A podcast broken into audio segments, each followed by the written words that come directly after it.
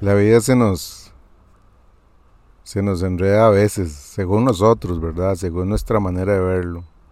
Porque hay tantas situaciones, ¿verdad? En el día a día. Hoy una familia está sufriendo por porque hay una enfermedad que está dañando la vida de uno de sus miembros y, y es duro. También hay otra que tiene problemas en su matrimonio y hay, hay una pareja que tiene conflictos y hoy salieron a trabajar ambos y saben que las cosas no están bien en la casa. Por allá hay otra familia que tiene problemas con un hijo rebelde.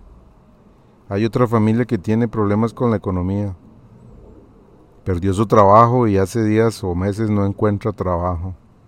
Las circunstancias son tan variadas, lo, lo que nos puede pasar en el día a día es tan variado nosotros planteamos metas, pensamos que hoy o mañana iremos y hacemos, haremos esto y aquello y lo otro, pero las cosas no salen como nosotros pensamos y la situación se nos complica. Y entonces perdemos la esperanza a veces y nos sentimos tristes y decaídos y yo creo que no importa que usted se sienta triste, que usted se sienta decaído. Yo creo que eso es un asunto de ser humano y que nos va a pasar siempre nos vamos a sentir tristes, nos vamos a sentir desanimados, a veces nos vamos a sentir enojados hasta con Dios. Y yo creo que no pasa nada. Yo creo que no pasa nada porque el Dios que tenemos nos entiende, nos ayuda, nos guía, nos cuida, nos protege. Y hay algo que no podemos olvidar. No importa la circunstancia por la que estemos pasando, por más difícil que sea, hay algo que Pablo dijo que a mí eh, me motiva muchísimo, me llena de esperanza. Él, dijo, en Romanos 12.2 dijo esto, entonces aprenderán a conocer la voluntad de Dios para ustedes, la cual es buena, agradable y perfecta.